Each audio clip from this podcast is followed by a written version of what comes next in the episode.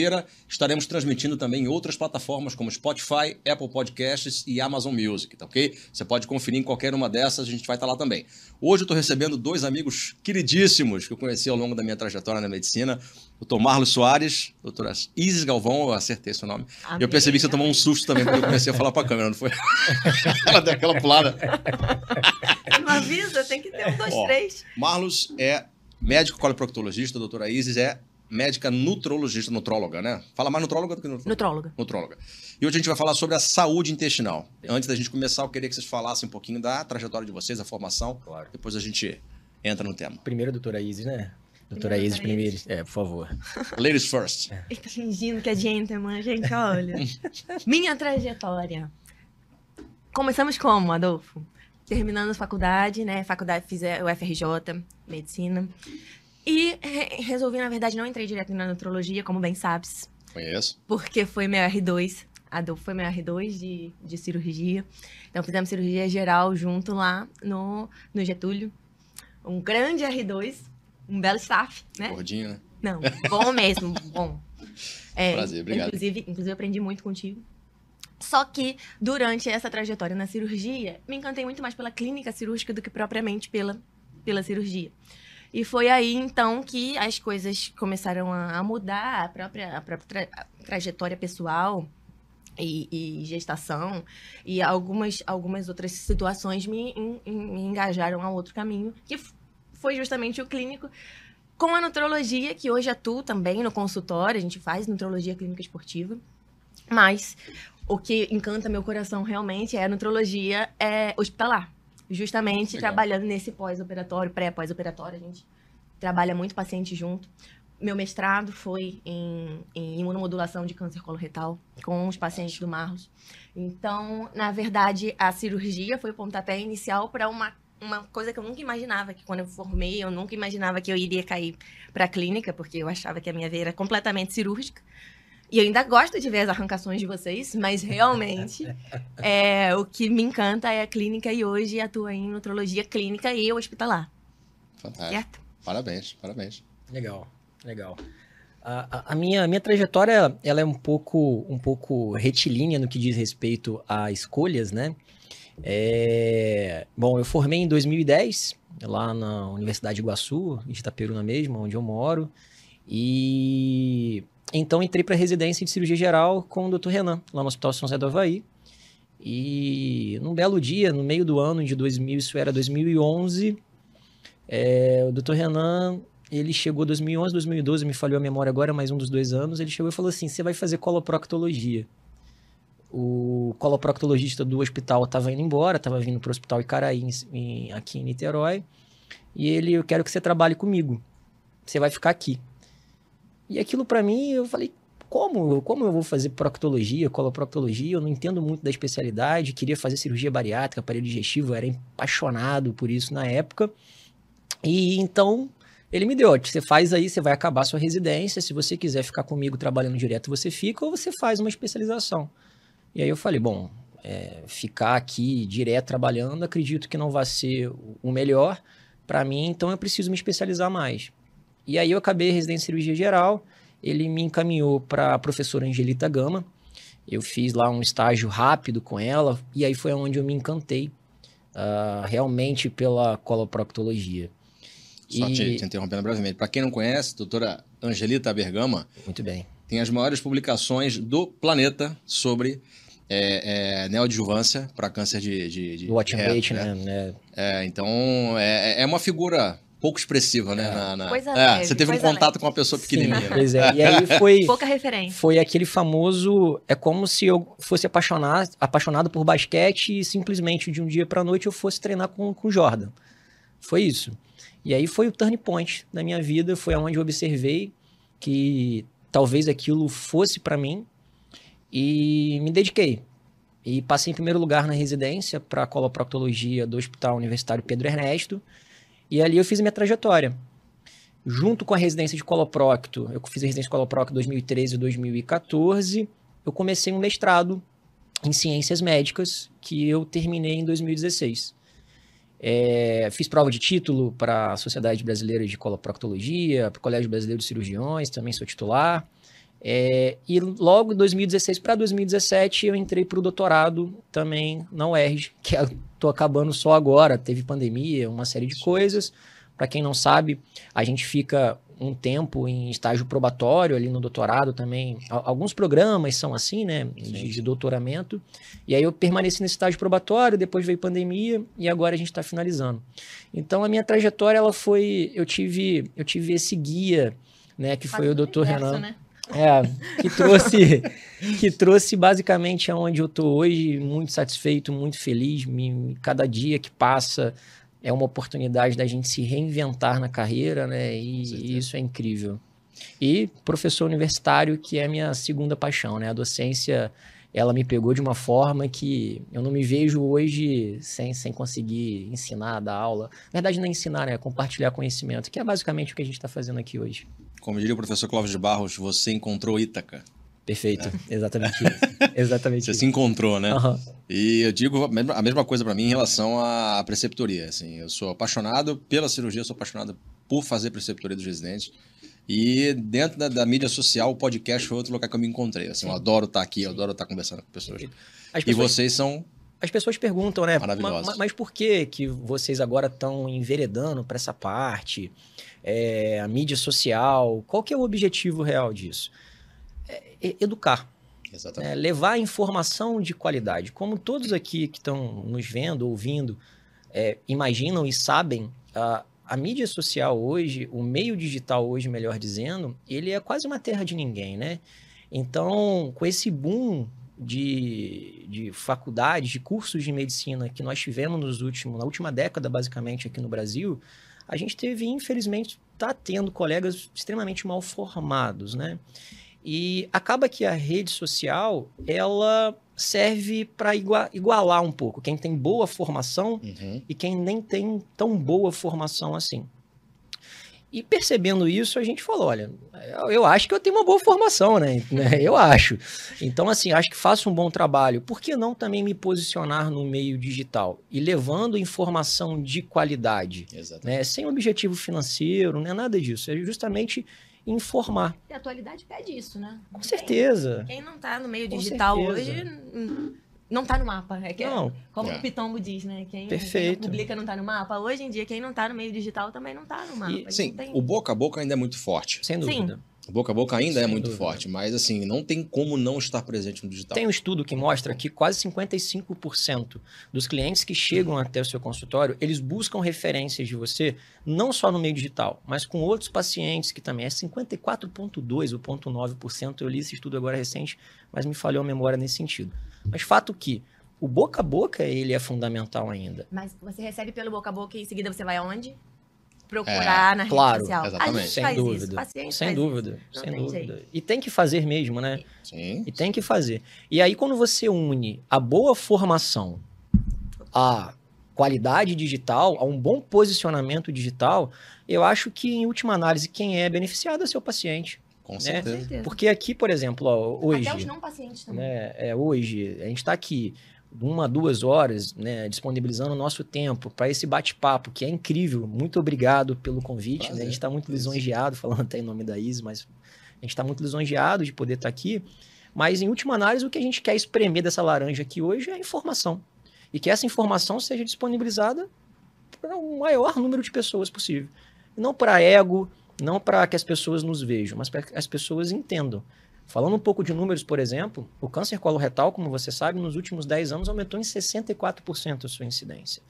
Então, Surreal. será que realmente ah, o exame endoscópico ele é suficiente para rastreio? Ou será que esse, essa prevenção pode começar lá na, na sua casa? Lá com que você consome? Então, essa pergunta que fica, eu acho que a gente vai debater bem isso daqui hoje. Pode ser também que o viés desse esse, esse extra de, de diagnóstico, esse boom do diagnóstico, pode ser simplesmente que as pessoas passaram a ter mais contato com os possíveis sintomas e levando ao médico para buscar esse diagnóstico. às vezes estava subdiagnosticado. Então é mais um fator Sim, da, é da mídia multifatorial, digital. é. Multifatorial, é Então, multifatorial. a Hoje você tem mais acesso à informação. Sim, Hoje você tem mais pessoas em mais lugares fazendo colonoscopia. Você Sim. tem mais gente interessada em fazer colonoscopia, até porque está se assustando. Né? Sim. Preta Gil teve câncer de colo, Uhum. Conrado teve câncer de colo. Uhum. Né? O Chadwick Boseman, né? que é aquele ator do, do Pantera É, Negra, ele morreu de câncer de colo. Pe- Pelé, Roberto Dinamite, Entendeu? Então, assim, você tá vendo gente, Simoni, câncer, muito câncer aparecendo e em gente nova. Então a galera tá ficando assustada. sim, É, Isso também favorece a questão da procura, né? sem dúvida, Fora a questão da informação também. sem dúvida. É, bom, entrando no tema especificamente do- da, da saúde intestinal, é, eu queria perguntar para vocês que são referência nessa área, uma coisa que eu já ouvi falar em alguns podcasts, em alguns, alguns- algumas conversas sobre o assunto. É, o pessoal fala que o intestino é o nosso segundo cérebro. Sim. Qual a opinião de vocês a respeito disso? Com Você? certeza. Você? Com certeza. Combina, você, né? Você começa ou eu começo? Pode começar. Então tá. Bom, primeira coisa a gente tem que entender por que desse jargão, né? É, existe um eixo, Adolfo, chamado eixo cérebro-intestino, que é um eixo de comunicação entre esses dois órgãos, o cérebro e o intestino.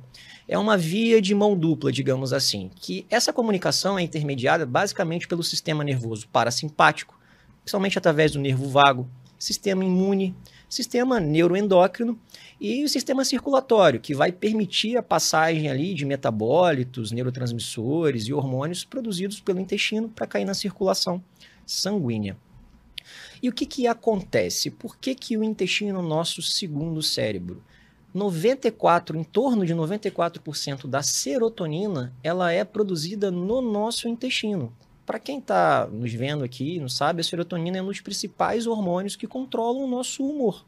Mas não só a serotonina. Serotonina, o GABA, a dopamina. Então, o nosso intestino, ele tem o poder de influenciar diretamente na nossa saúde mental. Então, por isso, desse jargão, intestino, o segundo cérebro, porque realmente é. Isso é, é real mesmo. Então a gente vê vários, vários pacientes com, com, com ansiedade, que procuram a gente com ansiedade, com sintomas de depressão, que a gente consegue realmente tirar ansiolíticos, tirar remédio controlado, justamente com uma modulação intestinal. Porque essa, essa produção não é, não é bem pelas células do intestino, mas sim pela flora bacteriana, pela flora boa bacteriana. Perfeito. Então, a gente conseguindo modular isso e aumentar os nossos estímulos ao, ao, ao bem-estar, à satisfação, a gente consegue uns ótimos resultados e tirar esse excesso de, de medicação controlada, que, é, em última análise, ajuda, mas em um outro ponto acaba desequilibrando totalmente vários setores é, gerais né, de, de equilíbrio E metabólico. como, e como a como um gente. Perfeito. E como a gente bem sabe, hoje a depressão é a maior doença psiquiátrica incapacitante, segundo a OMS, no mundo. 300 milhões de pessoas são acometidas por essa patologia mundo afora. E o que, que acontece? Segundo a OMS também, ah, desses pacientes que tratam, a gente não está falando, pessoal, de uma tristeza, né? De, de ah, Isso, tô num inclusive, A período. gente tem que normalizar, né? É. Todo mundo tem o direito de ficar triste sem achar que tá deprimido precisando de remédio. A gente está falando de depressão, de patologia, de ansiedade, de patologia, aquilo que incapacita o ser. Bom, é, 50% dos pacientes eles simplesmente não respondem ao tratamento farmacológico usual. Mas por quê? Assim, não vou falar todos, mas uma boa parte da gama dos tratamentos de, de depressão são o quê? Inibidores de recaptação de serotonina. Perfeito. Então, eles vão inibir, deixar mais disponível a serotonina ali no, no espaço sináptico, que é entre os, os neurônios, para isso ser captado e gerar a resposta que a gente espera, que é o bem-estar. Então, eles deixam mais ativo um neurotransmissor que deve estar ali. Se você não produz, eu vou disponibilizar o quê? Perfeito. Então a gente acaba sendo refratário ao remédio. A gente E- está tomando uma coisa que vai gerar uma série de sintomas extra sem, é, sem na verdade, tratar a base. E aí, Perfeito. o doutor Marcos acabou de falar: 94% disso é produzido onde? No intestino. Se você não trata a base. E, e- e esse estudo da OMS eh, vai além um pouco. Desses pacientes que têm tratamento efetivo inicial, 40% ou recai ou avança na doença no próximo ano ou segundo ano da doença. E aí a gente começa a analisar isso, mas por quê? Ah, eu acredito muito num erro que às vezes nós médicos cometemos, né? Da gente querer abraçar o paciente como um todo. E o, o paciente ele não é um único ponto. paciente, na minha visão, e eu sei que a Isis também colabora muito dessa visão, ele é multifatorial. Então, por exemplo, o paciente que é abordado por um tratamento desse, de depressão, de ansiedade, aonde a gente olha ele com múltiplos fatores envolvidos no desenvolvimento dessa doença, a chance dele obter êxito é muito maior.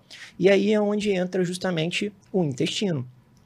Bom, uh, como que funciona essa questão do intestino segundo o cérebro? Primeira coisa que a gente tem que olhar é para a nossa microbiota intestinal. A microbiota intestinal são essas bactériazinhas do bem, que habitam ali o nosso intestino.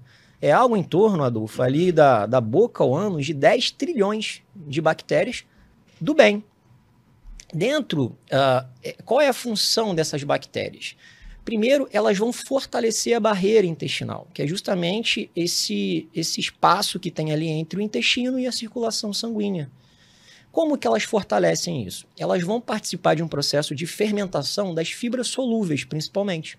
E aí elas vão produzir substratos. O principal ali é o butirato. E esse butirato, segundo alguns estudos, em torno de 70 a 80% da nutrição dos colonócitos vem da quebra do butirato, que é um ácido graxo de cadeia curta. Os colonócitos são as células do intestino. As células do intestino. E aí isso fortalece esses colonócitos. Então, o espaço entre eles, ele se finda ou fica muito pequeno e não dá espaço para as bactérias patogênicas passarem por ali. Bactérias patogênicas são aquelas bactérias do mal que também podem e a maioria das vezes também estão ali no nosso intestino. Então, estratégias para fortalecer essa microbiota intestinal, ela vai fortalecer a barreira intestinal e vai permitir uma permeabilidade intestinal controlada. É, o brasileiro adora um inglês, né? Então não vai permitir o tal do leak gut syndrome, que é a síndrome da permeabilidade intestinal. Então esse é o fator local. E também a microbiota, ela vai sinalizar é, para inúmeros receptores, digamos, químicos imunes uh, que estão ali por trás dessa barreira intestinal, fazendo eles produzirem certos hormônios que vão jogar ao nosso favor. Ou seja, se eu tenho uma microbiota fragilizada, eu vou ter uma barreira intestinal fragilizada e o meu sistema imune fragilizado. Isso eu vou ter mais produção de estamina, ou seja, os mastócitos que estão ali vão produzir mais estamina, meu intestino não vai funcionar direito, eu vou ter distensão, vou ter produção de gases. Inflamação. Inflamação de uma forma geral. Eu evito, às vezes, de usar muito esse termo, o, o, o ISIS. Vou chamar de doutora Isis, não, tá? Vou chamar de Isis aqui. Hum. Cancela o R que eu botei aqui da última vez. Isoca, vou chamar de Isoca. Ah, que ótimo, Marleco. Tá ótimo. Perfeito. Por que isso? É... Porque é, os mastócitos, que tu até me perdi né, no, no raciocínio, mas basicamente os mastócitos não, estão ali... Não, porque você não vai falar inflamação. Ah, é, por que, por que, que eu não vou falar inflamação? Porque isso se tornou uma palavra usada a bel prazer de quem acha que inflamação é qualquer coisa que, que, que existe no nosso corpo.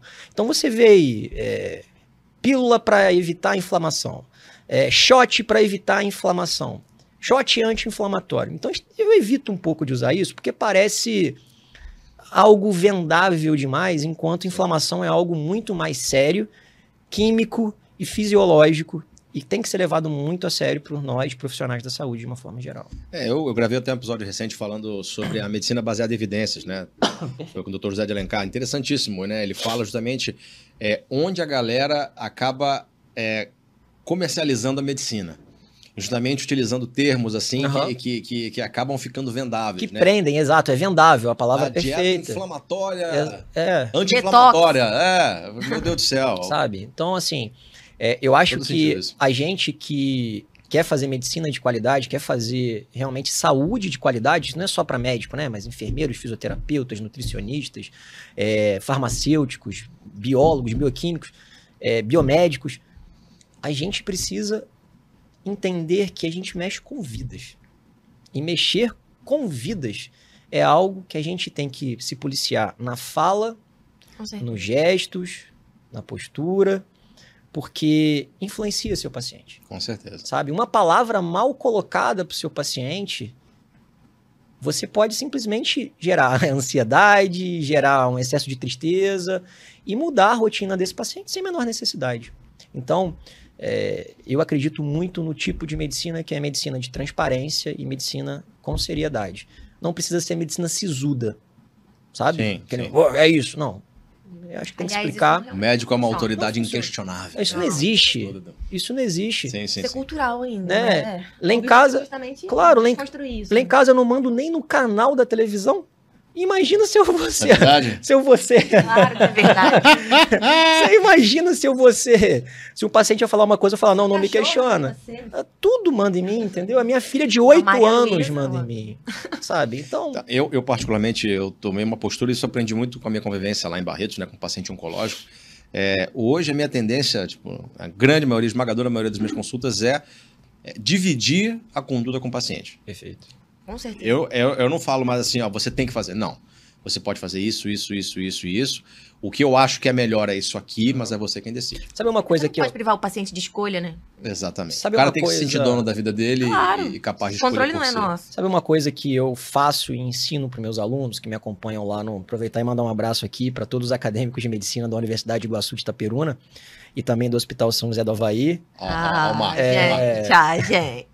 Então, é, eu ensino eles a fazer, os, eu chamo de três degraus da consulta. Eu adoro metáforas. Então, quais são os três degraus? O primeiro degrau é você fornecer um diagnóstico para o seu paciente. Então, de acordo com a tua anamnese, exame físico, você fornece um diagnóstico. O segundo degrau seriam o- o- os exames complementares, se tiver indicação, e o tratamento padrão ouro. Então, esse é o segundo degrau. Lembrando que os exames são su- suplementares e complementares, e não obrigatórios. Sim. E aí, o terceiro degrau, Adolfo, eu subo para possibilidade, que é o seguinte: vou dar um exemplo. O paciente chega lá no meu consultório com uma doença hemorroidária. Paciente de 70 anos. Uma doença de grande volume, do tamanho de uma bola de, de tênis, ali pendurada no bumbum do paciente. E aí eu pergunto. E aí eu. Não, não, Aí Você não consegue não imaginar, né? é, não, claro.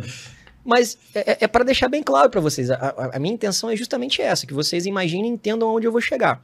Eu pergunto lá, seu João, o senhor tem isso há quanto tempo? Ih, doutor, tenho isso há mais de 20 anos. Te incomoda?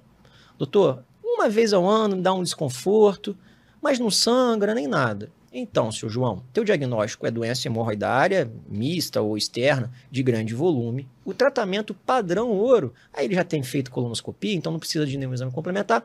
Mas o tratamento padrão ouro é a cirurgia.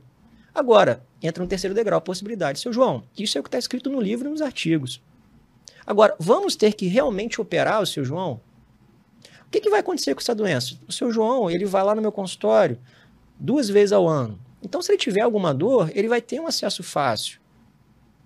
Então, eu acho que a gente tem que individualizar. É isso que eu chamo dos três degraus Sim. da medicina, sabe? Da, da, da consulta de uma forma geral. E isso eu ensino para os meus alunos lá e vem dado certo. Porque é uma forma justamente de chegar onde você acabou de dizer, da gente dividir um pouco essa. Não é dividir a responsabilidade, mas é trazer o paciente para nossa forma de agir e pensar, faz, fazer com que ele se sinta parte do tratamento e não apenas esteja sendo tratado. Eu acho que isso é um grande diferencial. Exatamente. Falou bem, falou muito bem. Ele é parte do tratamento, né? Ele interage, ele toma decisão junto contigo, ele toma decisão esclarecida. Isso que é mais Perfeito. importante. Ele sabe o que está por Ele é o vir. ator principal ali, É. não é o médico, né? O, Exato. o paciente é o, é, o, é o cerne da consulta e não o médico. Exatamente. Isso que, que tem que ficar bem claro. o médico ele tem que iluminar o paciente, sabe? E não usar o paciente para ser iluminado. né? Você vive no mundo de cirurgiões, Com certeza. você sabe que é um Uhum. mundo de semideuses, Aí por isso que eu sou clínica. que é um mundo de semideuses, né? Quase inquestionáveis, inabaláveis, e que muitas vezes ele pega ali um câncer de reto, hum, um câncer, vou operar. E é óbvio, você ter esse skin in the game, você ter esse sangue no olho, o grande beneficiado vai ser o seu paciente, porque você vai estar ali firme para tratar ele da melhor maneira. Você vai querer evoluir na sua profissão. Mas trazer o paciente como ator principal, sabe? É, fazendo parte do tratamento e não se sentindo apenas tratado, eu acho que é o grande turn point.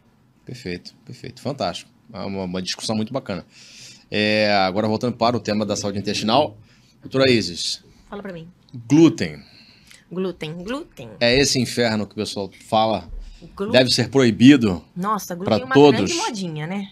Não, assim. Me fala do glúten. O que, que você acha do Temos, glúten? temos grandes, grandes polêmicas em relação ao glúten, sim. Temos grandes impasses e problemas de saúde importantes, públicas em relação ao glúten, mas assim como a gente acabou de falar de banalização de inflamação, a banalização do glúten também existe, tá? Então, é, a gente trabalha realmente muito com sintomas de intolerância ao glúten, uma intolerância com uma, com uma com um fundo imune, que aí no caso seria até a doença celíaca, que é uma doença muito mais grave, desabsortiva, que envolve um monte de sintomas, não só a nível intestinal, mas a nível sistêmico, que vai debilitar o paciente de N formas e que ele realmente vai precisar ser tratado.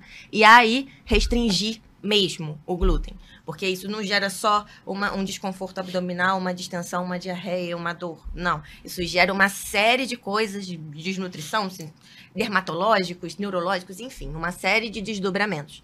Isso é a É doença cirrose celíaca. hepática, né? A doença celíaca pode, pode E- gerar. Pois é, isso é a doença celíaca, uma doença grave que precisa ser tratada, devidamente diagnosticada. A gente tem marcadores é, que a gente consegue fazer pelo exame de sangue, a gente vai ter é, testes diagnósticos até a partir da colonoscopia, com biópsia local da mucosa, para fechar este diagnóstico. É frequente? Não, não é tão frequente assim. Então, é, quando a gente vê muito essa questão, ah, eu tenho intolerância ao glúten. Existe. Existe também uma, uma variante de intolerância, assim como existe intolerância à lactose, existe também intolerância ao glúten. Mas assim como a intolerância à lactose, ela não é uma coisa é, direta. Ela não é, eu tenho contato com, a, com, com o glúten e eu vou manifestar o sintoma. Não, ele é dose dependente. Então, não vai se eu tenho intolerância ao glúten, você tem intolerância ao glúten, os meus sintomas não vão ser necessariamente iguais aos seus. E a dose que eu que, que, que eu uso e tenho sintoma provavelmente não vão ser iguais às suas. Então, se eu tiver mais sensibilidade a, ao, ao glúten, talvez com uma pequena dose de administração do glúten, eu manifeste o sintoma.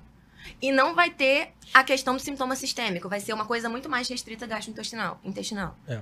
Agora, se é, isso pode também acontecer com altas doses do glúten. Talvez eu tenha, eu possa, eu posso consumir a cevada, a aveia, em pequenas quantidades e não manifestar. Mas a partir ali da, não sei, 30 gramas, eu começo a manifestar o sintoma. Isso seria a intolerância ao glúten, assim como o o, o raciocínio paralelo da intolerância à lactose. Nesse caso, a gente precisa restringir completamente o glúten? Não.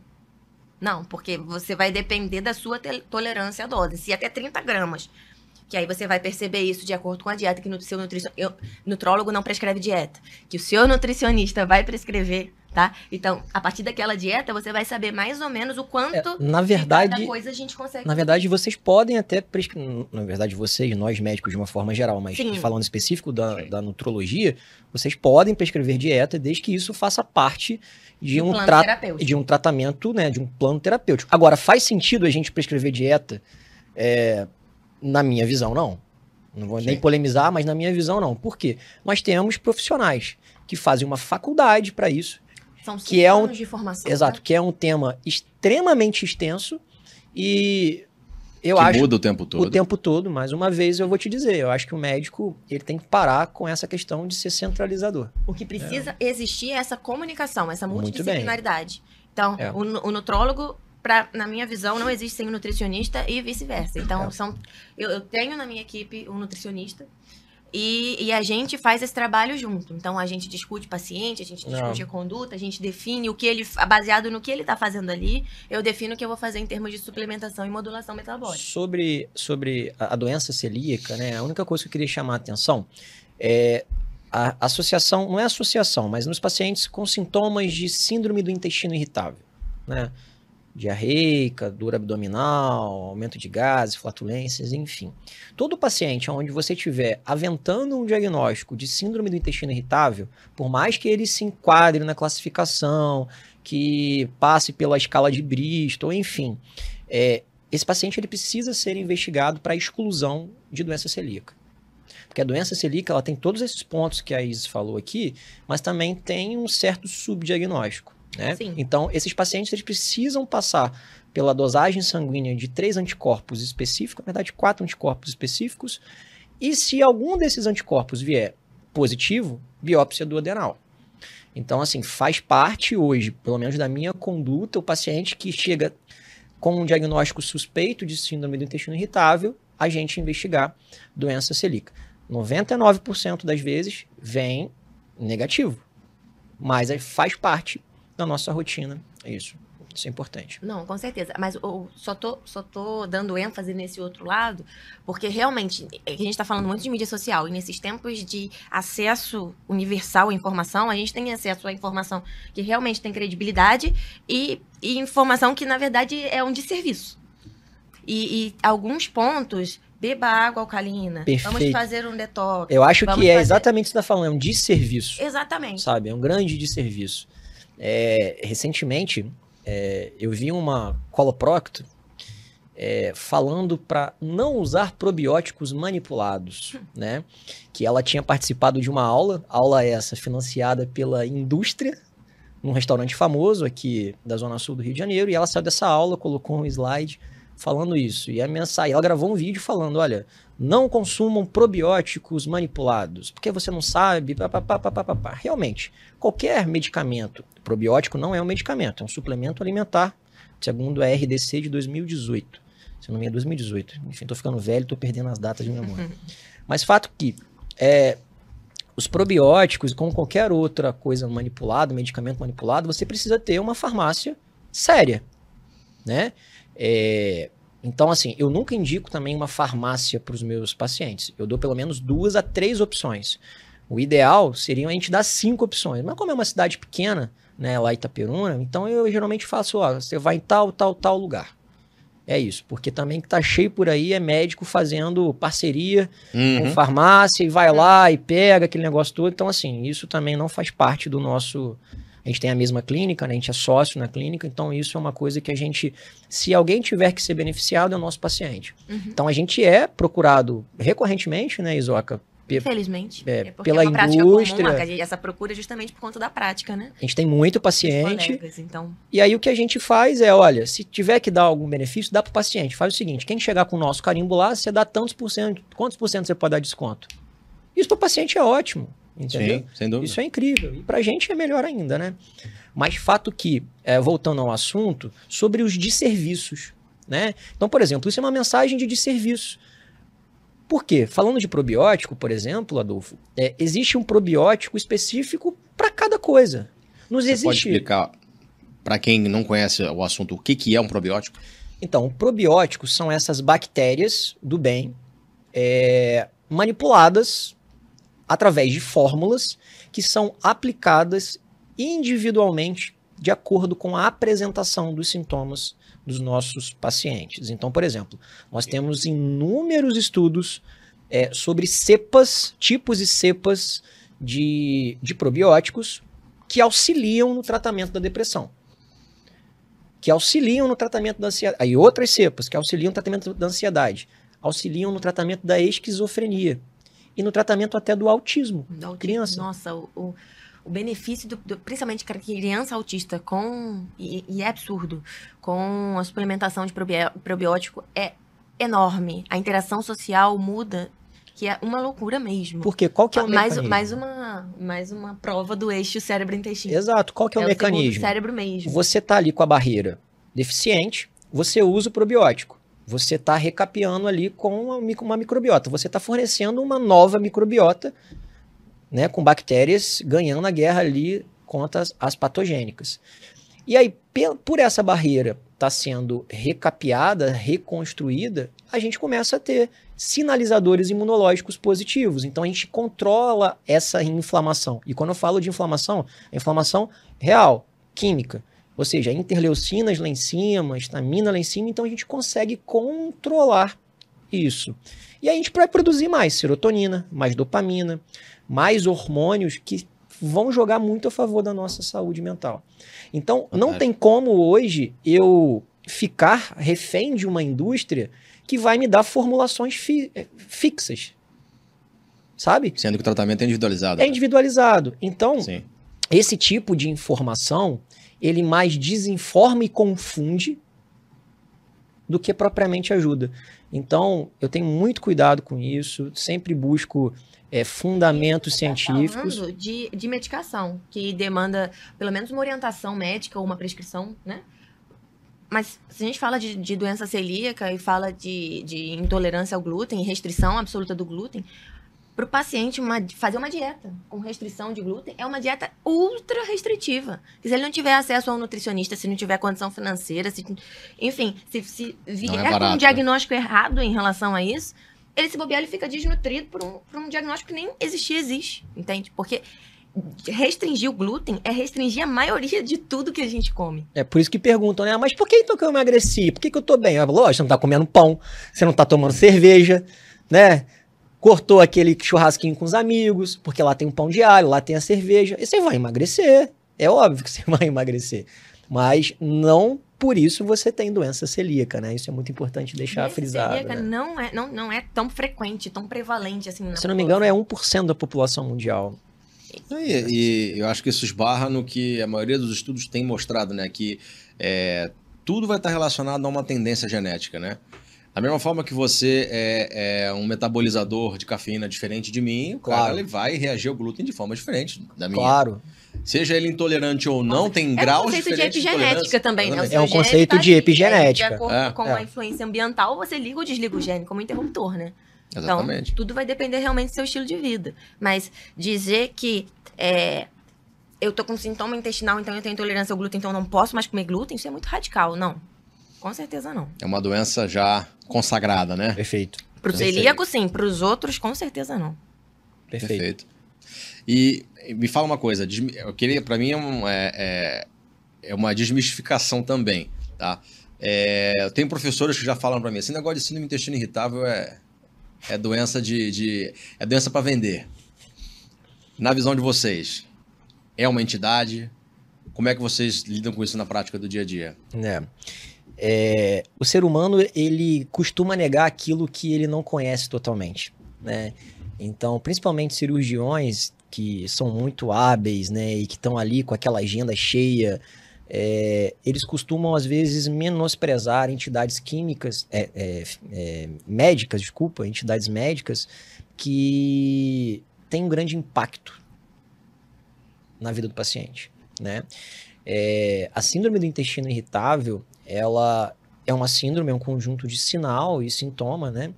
Gerado justamente por esse desequilíbrio de, de principalmente serotonina, né? Na, na recaptação de serotonina ali nos neurônios é, e nos receptores de serotonina específicos do nosso intestino. E o principal sintoma é dor abdominal. Né? Nós temos três formas, digamos, duas formas clássicas e uma não tão clássica assim. A principal forma é a diarreica, é quando a gente tem uma hiperresposta, né, e acaba tendo diarreia, excesso de gases, dor abdominal. E temos também a forma constipante, que é justamente quando o paciente ele não consegue evacuar, ele tem algum uma descompensação é, psicológica que ele simplesmente não consegue evacuar. E temos a forma que a gente chama de overfloating, que é que oscila. Então, um dia ele está com diarreia, no outro dia está com o intestino preso, outro dia ele está com dor abdominal. Fato que o impacto disso na vida do paciente, ele é tremendo. Né? Imagina a gente estar tá aqui, está com cólica, e está com dor, e está querendo ir ao banheiro. E por que que isso se faz tão presente? Né? Às vezes você está passando por um momento de estresse uh, mais importante, uma prova, ou no trabalho, né? uma situação difícil na sua vida, e às vezes você tem ali aquela distensão abdominal, né? quem nunca passou por isso? né? Tem aquela diarreia. Isso existe por conta dessa conexão entre o intestino e o cérebro. Né? Desse eixo cérebro-intestino. O cortisol, o hormônio do estresse, ele é fundamental para a revitalização, para a renovação das células intestinais. Então, até o sono nesse aspecto, com porque o ciclo circadiano mexe muito com essa questão dos níveis de cortisol, né? Então, quando a gente dorme, o cortisol é, cai e aí o hormônio aumenta quando a gente acorda, até para a gente ter uma vida mais ativa. Que é a função, é, bem grosseiramente explicando, né? Simplificando bastante a função, a função do hormônio.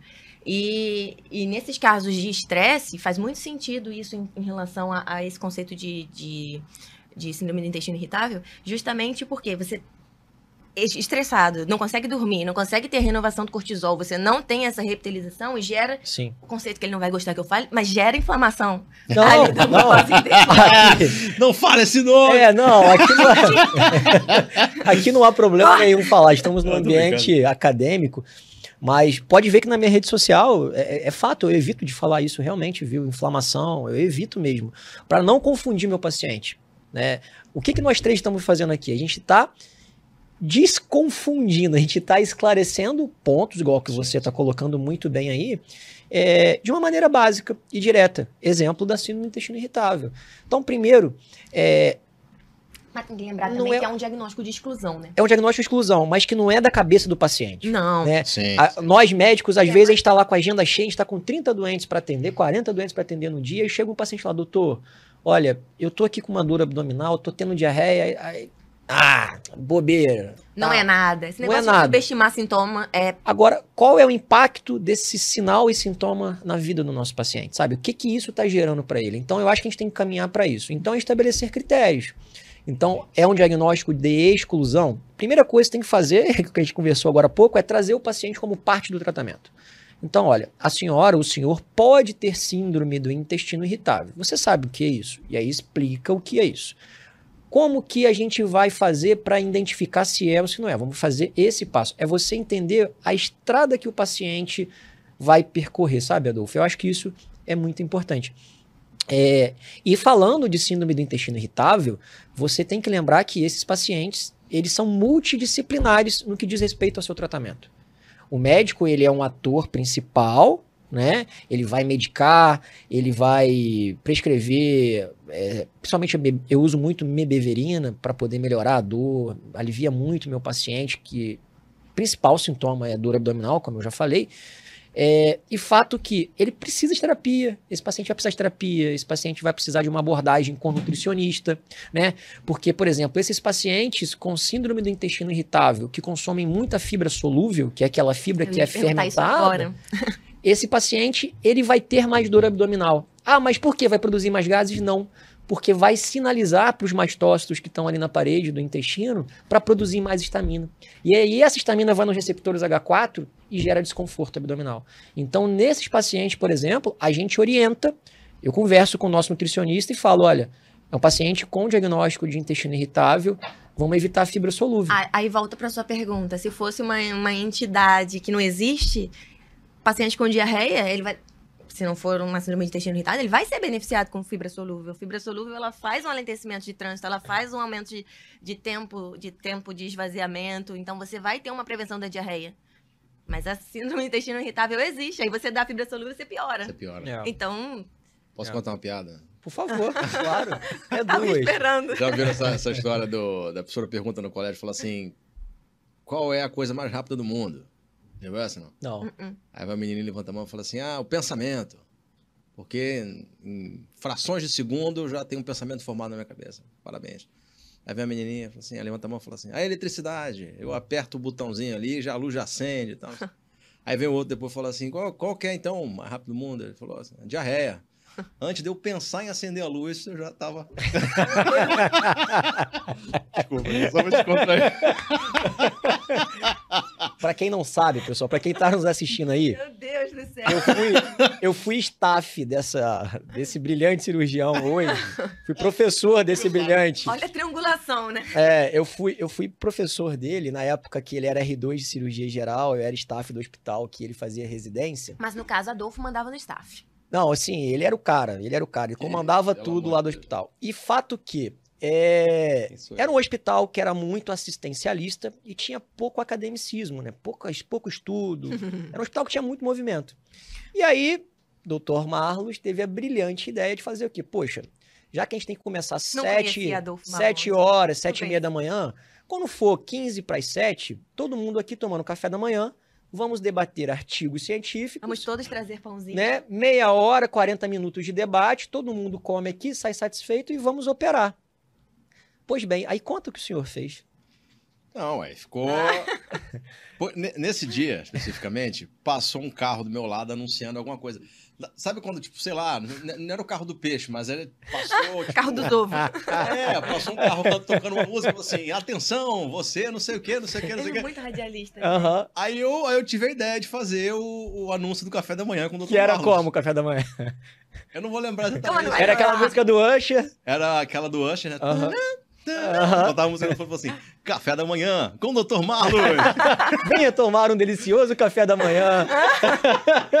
e Venha tomar um delicioso café da manhã lendo um artigo científico super atualizado. Desse nível. É. Sensacional, Nesse nível. sensacional. Não, é bom que deu audiência. Todo mundo realmente ia, comia. Foi bem enfim. legal, Acho que bem durou, acho que durou umas três semanas só, mas. É, Na terceira tinha só o café da É, manhã. A gente tentou, a gente tentou. Foi bom, mas foi bom, né? Foi bom. Foi bom. Foi incrível. Ai. Outro assunto interessante pra gente falar aqui, que, que pra gente ainda é muito mito. Jejum. Jejum, seja ele intermitente, enfim. É, eu vi recentemente um, um- um podcast, mas era um, um cara na área da saúde, era um cara, era um empresário de sucesso, e ele, ele teve um raciocínio bem interessante. Ele falou assim: o nosso corpo, ele, ele tá programado para melhorar em situações de estresse. Ele falou assim: ah, você vai fazer musculação, por exemplo. Você gera um estresse na fibra muscular, a, a, a fibra ela tende a se adaptar caso você tenha um novo estresse daquele. Então você hipertrofia, você cria fibras de resistência, aquela coisa toda. E, é, É natural, né? sim, e é, o jejum é uma outra forma de estresse que vai te ajudar o teu corpo a permanecer saudável e mais jovem. Vocês veem isso também da mesma forma? Como é que é a visão de vocês que são especialistas em intestino? O jejum é benéfico ou não? Vou deixar com a doutora Isis essa. É uma outra questão que é verdade, mas que as pessoas deturpam estão jogando realidades exageradas. Né? Então, temos o Nobel aí relacionado ao jejum intermitente. Realmente, ele aumenta o catabolismo de célula potencialmente deletéria, da célula ruim, célula- aquela célula que tem potencial de virar câncer. Então, a gente realmente diminui a inflamação, diminui o potencial oxidante com o jejum inter- intermitente. Sim, tudo isso é real. É, Mas o que acontece é que ninguém individualiza o conceito. Esse conceito é real, mas é é importante a gente saber que quando a gente entra em jejum, é, os substratos energéticos que a gente vai usar para produzir, para os nossos neurônios funcionem, para que a gente se mantenha vivo, vem de acordo com as reservas que a gente tem. Então, por exemplo, se eu estou numa dieta ultra restritiva, se me disseram que eu tenho a, a doença celíaca, que eu não posso comer glúten, então já estou numa dieta ultra restritiva, e aí, então, eu quero muito emagrecer, e aí eu vi na, na rede social do, do Dr. Y que é, o jejum intermitente é fantástico. Aí eu já não tô comendo nada e eu entro fazendo jejum intermitente. Aí eu vou lá no Google, quantas horas? Vou fazer 18 horas de jejum intermitente, mas eu já não tô comendo nada. Então eu não tenho reserva nenhuma de glicogênio intramuscular. É, minha, minha carga de, de, de lipídio, minha reserva lipídica já é pequena. O que, que eu vou fazer com 18 horas de jejum? Nesse caso, vou catabolizar proteína, vou entrar em acidose. Então a gente perde o benefício do jejum intermitente, que seria a diminuição da inflamação, o potencial de longevidade, e entra, na verdade, no oposto disso. A gente gera mais inflamação, desculpa. A gente vai ficar nisso o podcast todo. Pra que, que eu fui falar, né? Proibido falar. Vou deixar aqui na tela, já proibido falar Mas é informação. verdade. Pra que, que eu fui falar, né? Mas geralmente, realmente vai gerar mais acidose. Então, o pH vai diminuir, porque quando a gente quebra a proteína, é, então a gente entra num met- metabolismo que, que tem esse potencial de, de aumentar muito radical livre, que vai, vai piorar é, o, o meio metabólico, meio intra e extracelular de uma forma geral. Então, nesse caso, não vai ser bom, né? Exatamente. É, agora, se a gente tem, traz outro paciente, um paciente ígido com uma dieta, com uma dieta regulada por um nutricionista, uma dieta que tem aí entre 50% e 60% de carboidrato, ok. Aí eu vou fazer um jejum intermitente com o objetivo do conceito inicial que a gente está discutindo. Ótimo, aí vai ser excelente. Desde que a volta do jejum intermitente também seja controlada. Não adianta eu ficar sem comer aí entre 14 e 16 horas e voltar comendo que nem um leão furioso, né? Aí você pega três lanches, come. De que, que adiantou? Nada, você desinflamou para inflamar tudo de novo. Não tô falando nem de carga calórica, né? São, são calorias vazias que é, você, você inflama... inflama, entendeu? Tá difícil. Vamos trocar a palavra, né? Como é- Me dá um sinônimo, me dá um sinônimo. que você prejudica tanto é, essa questão essa questão de, de fisiologia intestinal, você gera algumas alterações ali e potenciais deletérios para o seu intestino. É, e não atinge o objetivo da, da- da- do benefício enorme do jejum intermitente. Entendeu? Então ele tem que ser programado dentro de uma rotina que o ideal é que seja traçado pelo seu nutricionista. Porque não adianta você estar em uma dieta ultra restritiva, não que você não possa fazer o jejum, o jejum intermitente quando você está com uma dieta restritiva, mas o seu tempo de jejum tem que ser menor. Sim. Senão você leva a, a um consumo de algo que você não quer consumir, que é a sua proteína, que é seu Só músculo. acho que vale muito a pena a gente discernir, né? Os objetivos desse jejum. No que diz respeito à perda de peso, a outros benefícios que a Isis trouxe aqui, de controle de inflamação, né? É, isso é muito interessante. Agora, no que diz respeito à saúde intestinal de uma forma geral, como que eu vou prescrever um jejum intermitente para um paciente que é constipado? Que já não vai ao banheiro da forma adequada. Então, a gente tem que ter esse discernimento e quando indicar e por que indicar o jejum. E a forma, como a Isa está explicando, de como fazê-lo, né? É, é, tudo é individualizado, né? Medicina não é ciência exata, não Isso tem que eu falo jeito. agora. Mais uma vez, a resposta é individualizada. Individualização do tratamento. Hoje em dia, não sei se vocês já ouviram falar, tá, tá em alto o conceito de mimicking diet, vocês já ouviram? Não. Que é, é ele simula o jejum intermitente. Que ele faz uma dieta restrita, de aí até 1.800 calorias no máximo, de forma que o paciente ele vai consumir aquilo tudo e vai entrar num processo estimado do jejum, mas ele não entra em um processo tão extensivo, tão radical. E aí você tem os teria os benefícios do jejum. É, eu faço esse trem então sem saber aí. O meu nutricionista, mandar um abraço pra ele, o Matheus aí, tá com 1.500 calorias comigo. Tô subexistindo, mas tô precisando. Tô, tô, tô, E aí entra nesse conceito da simulação, que é o mimicking diet mesmo. Pô, 1.500 calorias, cara. Bizarro. Pô, Matheus, Sabe? ajuda aí, cara, dá uma melhorada, por favor. Tinha um, tinha um professor meu que ele falava que ele queria. Só mesmo? 1.500. Que doideira. Na verdade, vai mexer agora, vai passar pra 1.700. Puxa, Ó. Parabéns, 200 calorias. Ainda bem que eu não faço dieta, tá vendo? Por enquanto não tô. É, eu percebi, eu percebi. Idiota, né? Tanto tempo sem me ver, tá dele, É. Não, mas É tá melhor. A última vez que eu vi ele em Barreto, ele tava um mamute. Tava, cara. Tava, tava grandão. Tá vendo, gente? É isso que dá. ó. Você chama amigo pra podcast, cara. Ele O tava. cara te esculhamba ao vivo, velho. Ele tinha uma, ele tinha uma, ele tinha uma banda lá que era Pensei que ele sensacional. hemorroida, juro. A, ba- a banda como é que era? T3, não, T4, T4 N3. T4N3. E- Sensacional Sensacional, cara. Era uma banda de oncologistas, né? Todos- Sensacional. Tinha um oncologista clínico, Era o radioterapeuta. Denadai, né? Denadai era na guitarra, o Rodrigo, que era da Mama, também na guitarra, eu no vocal, era, eu era fellow na época. O Brejeiro também era, era fellow, tava no, no contrabaixo. Ainda bem que eu O nunca Arnaldo fui em da bateria, que que, era da tocaram. É, ainda bem que eu nunca fui, eu só via pelo, pelo Instagram. Aí metastizou ainda. É, é, mas é. Ah. Cara, saudade dessa época, meu cara, era muito bom. Putz, muito gostoso. Mas é, esse, esse conceito do mimicking diet, ele é real. Traria realmente os benefícios do jejum intermitente, sem tanto radicalismo, sem, sem entrar tanto em cetose. Eu falei, olha pra mim com essa Eu tô cara. rindo do que vocês falaram, pô. Como é que eu não vou rir? Cara, cara veio aqui, eu me chamo de mamute. Porra. Não, mas você usava M na época. Usava M de mamute, usava. Usava. Era, eu era, era gordinho. Sou ainda, né? E, e vem cá, uma parada que eu ia perguntar pra vocês é. Tinha um professor meu que tinha um conceito que ele falava que ele queria criar a dieta do guerreiro. Como é que, como é que funcionava? O- Tô com medo. a ideia da dieta. Não, não, não que ele passe isso, não. Ele, ele, tinha essa teoria na cabeça dele.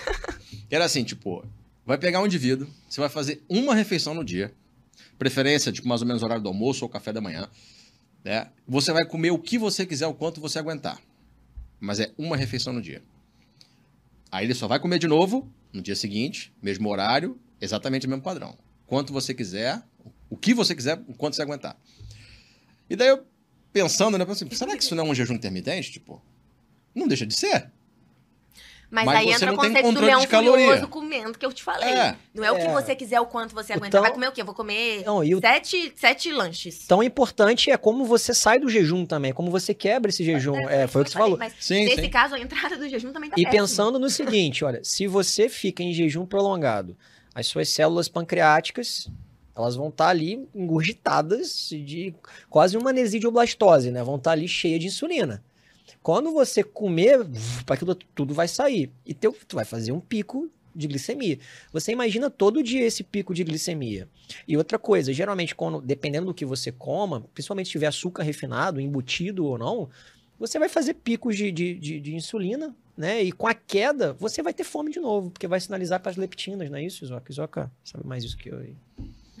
Não, mas é verdade, mas eu acho, que, eu acho que a ideia por trás da dieta dele era o seguinte, tipo, vai fazer um pico de insulina, vai passar o dia inteiro sem fazer pico de insulina de novo. Então, provavelmente, por, apesar dele poder comer ali, sei lá, numa refeição, 4 mil calorias, provavelmente ele não vai engordar porque ele vai ter um único estímulo ao longo do dia. Eu Mas- acho que mas esse o olhar-. Depende qual é o olhar- gasto, mas aí depende qual é o gasto. Se eu consumir 4 mil calorias, por exemplo, o meu booking é de 3.600. Se eu consumir 4 mil, eu viro um. Mas você já, se você parar pra pensar na variabilidade glicêmica em relação ao risco cardiovascular, esse cara tá muito pior assistido. Pior, perfeito. Porque é pior do que uma glicemia sustentadamente alta é a variabilidade. É a variabilidade. Então você joga um bom de uma coisa super descontrolada, sua glicose vai, ele vai emagrecer, mas a que custo?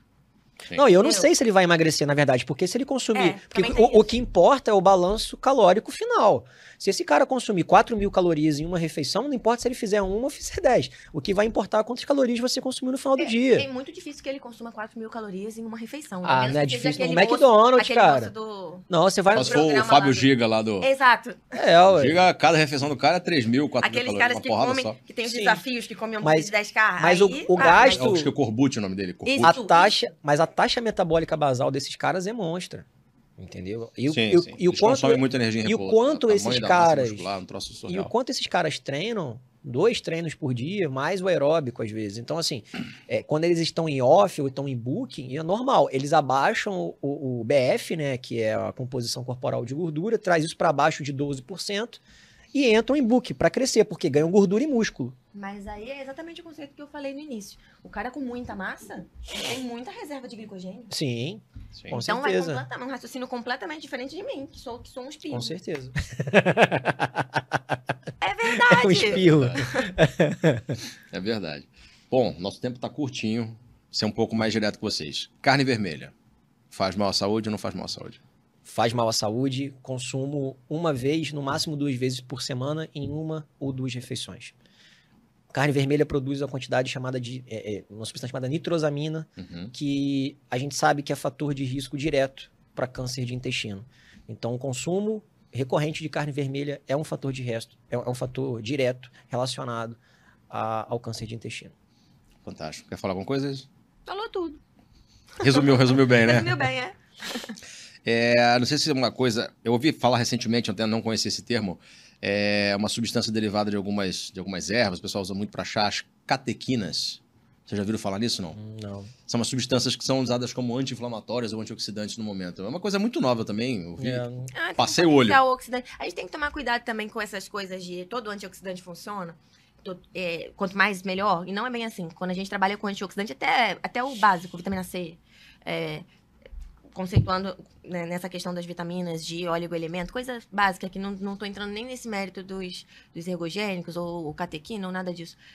O excesso de antioxidante gera um potencial pró-oxidante por uma relação do equilíbrio intracelular.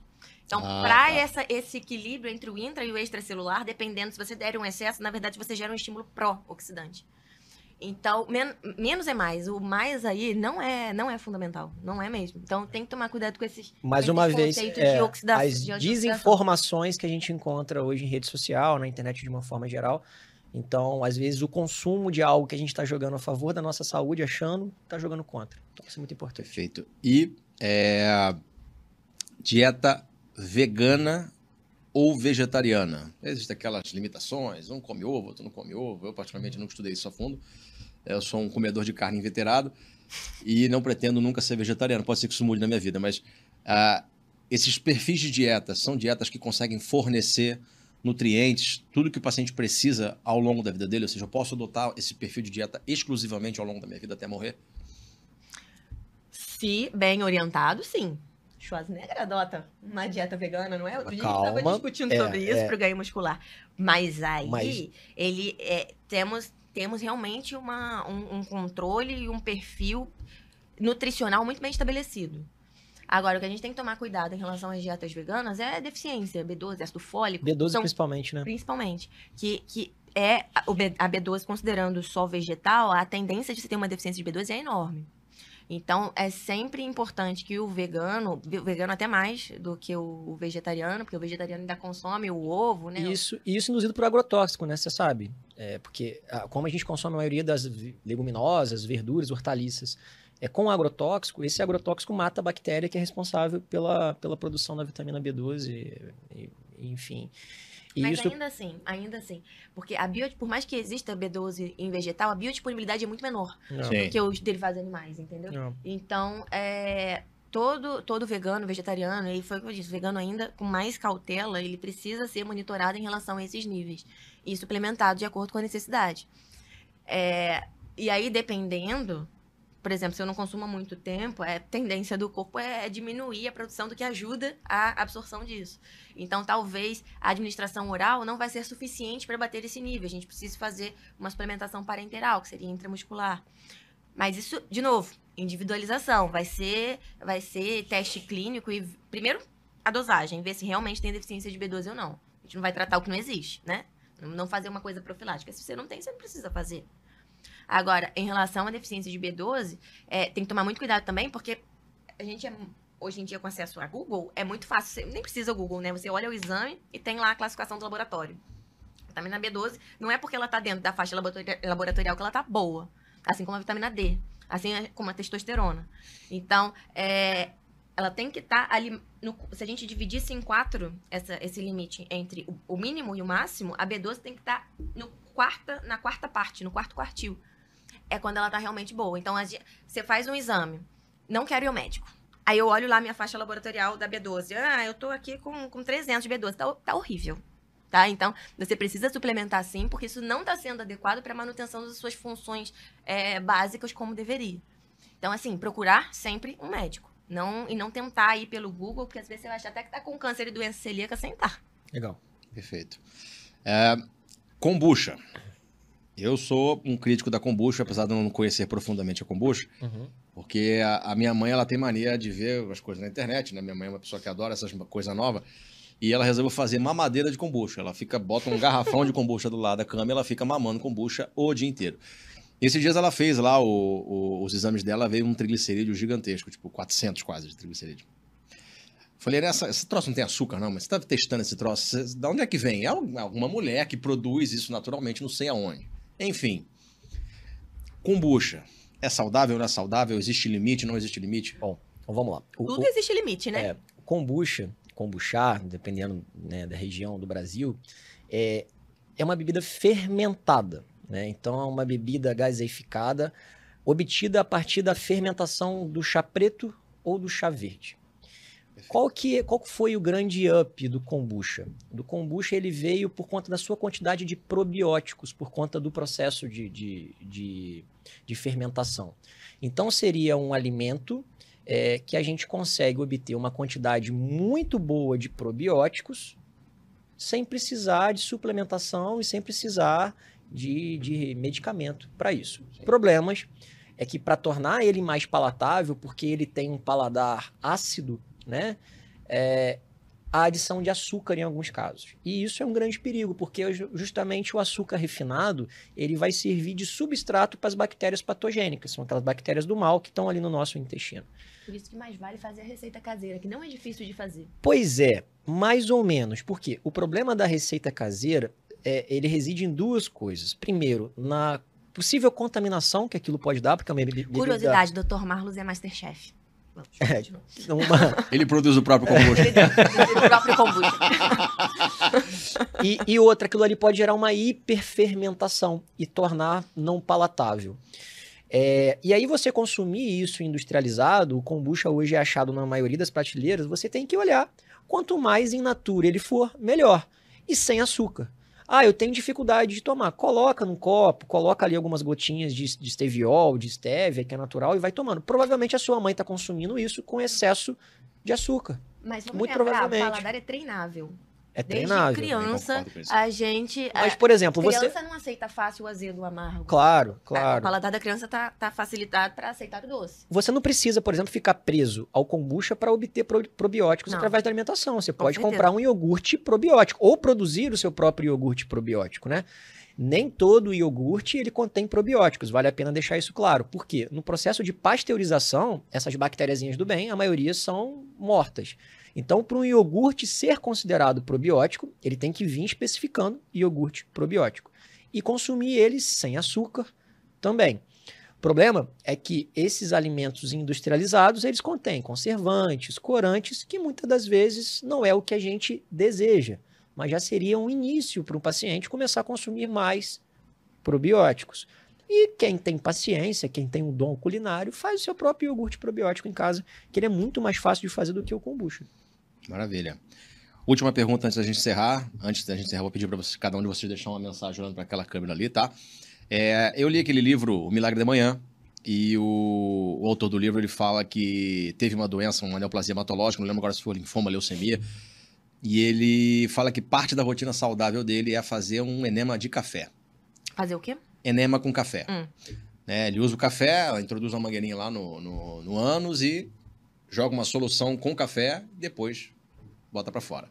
Uhum. E daí é, tem gente que adota o enema de café como uma medida saudável, como um hábito saudável intestinal. Interrogação. Uhum. Eu, particularmente, ouvi a fala, falar a primeira vez no livro. Vocês já ouviram falar alguma coisa disso? Tem algum estudo que fala a favor do enema com café? Não, absolutamente. Desconheço sobre o assunto, mas até onde eu, eu conheço e até onde eu sei, café foi feito para tomar pela boca. Né? então, qualquer outra via de administração, sem um estudo científico que embase, na minha opinião, é só não é- achismo e. Não é o café passado, não, tá? Tipo, é, é- pelo que eu me lembro, é, é, tipo, é uma solução. É o pó do café Eu não- com não a água, que é introduzido via retal, como se fosse um flit sei. mesmo, um flit É, eu desconheço qualquer Não marca de café que... venha lá no, no pacote de- colocando o uso retal. Eu não conheço, então, até que me apresentem estudos sobre isso. Você não fez não, né, Du? Pra... Nunca fiz, graças Amém, a Deus. Tá com... E nem tenho vontade. Olha, Tenho nem curiosidade de saber como é que é. falar, que borra é essa? Não, amor, é. O que que é esse... Intestino que que é esse- que que é irritável. esse balde com café aqui, não? Eles, ó, queria agradecer demais a presença de vocês aqui. Obrigado por ter vindo hoje. Portas abertas, tá? Para próximos Obrigado. episódios. Sempre que vierem, eu sei que vocês moram longe, né? Itaperuna, no chão pra caramba daqui. Mas sempre que vocês estiverem aqui no Rio, sempre puderem gravar episódio, por favor, venham, tá? Vai ser um prazer. Eu queria pedir para vocês deixarem uma mensagem final ali. Pode deixar cada um uma vez olhando para aquela câmera ali. Eu Fica à vontade. você vai agora. bom, é, primeiramente agradecer o convite, agradecer os espectadores que estão aí com a gente e dizer que é, o principal player, o principal jogador da, da sua saúde é você mesmo. Então, tenha hábitos de vida que vão favorecer a sua saúde. E não somente seguir receitas que você encontra na, na internet, fórmulas mirabolantes, né? É, e se você tiver hábitos de vida saudáveis de maneira recorrente, consumo de água, exercício físico, consumo de fibra, evitar carne vermelha, evitar os ultraprocessados, você vai poder consumir o seu churrasquinho, você vai poder consumir aí a sua pizza, o seu hambúrguer, sem aquela famosa, sem aquele famoso peso na consciência e ter bons momentos aí com a sua família. Então, fica essa mensagem final para vocês. Doutora Isis, Fim, não, tô brincando. É, inflamação. eu, a, a Tô minha sofrendo bullying. mensagem. Oi? Tô sofrendo bullying aqui. A minha mensagem fundamental aqui é que vocês sempre tenham visão crítica e ouçam sabendo que vocês têm que é, não assumir aquilo como uma verdade absoluta. Porque realmente hoje a, a informação tá muito acessível e nem toda a informação vai agregar uma coisa positiva para vocês. Então, sejam críticos na escolha dos médicos, estejam perto de pessoas que, assim, de confiança, é, não sejam radicais nem para mais nem para menos, tem que existir um equilíbrio. Então, não existe essa questão de vou, vou tirar tudo ou vou comer de tudo, já que nada funciona para mim. Não. Existe um meio do caminho ali, dá pra gente fazer as duas coisas, mantendo hábitos de vida saudável sem é, esse, esse, esse não e sim absoluto. Então, a, a minha mensagem final é: sejam críticos e não radicais. Maravilha. Agora sim, fim. Obrigado mais uma vez, tá, pessoal? Muito Vamos obrigado. marcar um próximo, hein? Foi um prazer. Maravilha. Ó, lembrando, toda quarta-feira, episódio ao vivo do nosso podcast lá no meu canal, Dr. Adolfo Bamonde. Também pode ir lá no link da bio do meu Instagram, doutor.adolfo Bamonde. E também estamos no Spotify, Amazon Music e Apple Podcasts, tá ok? Muito obrigado e até o próximo.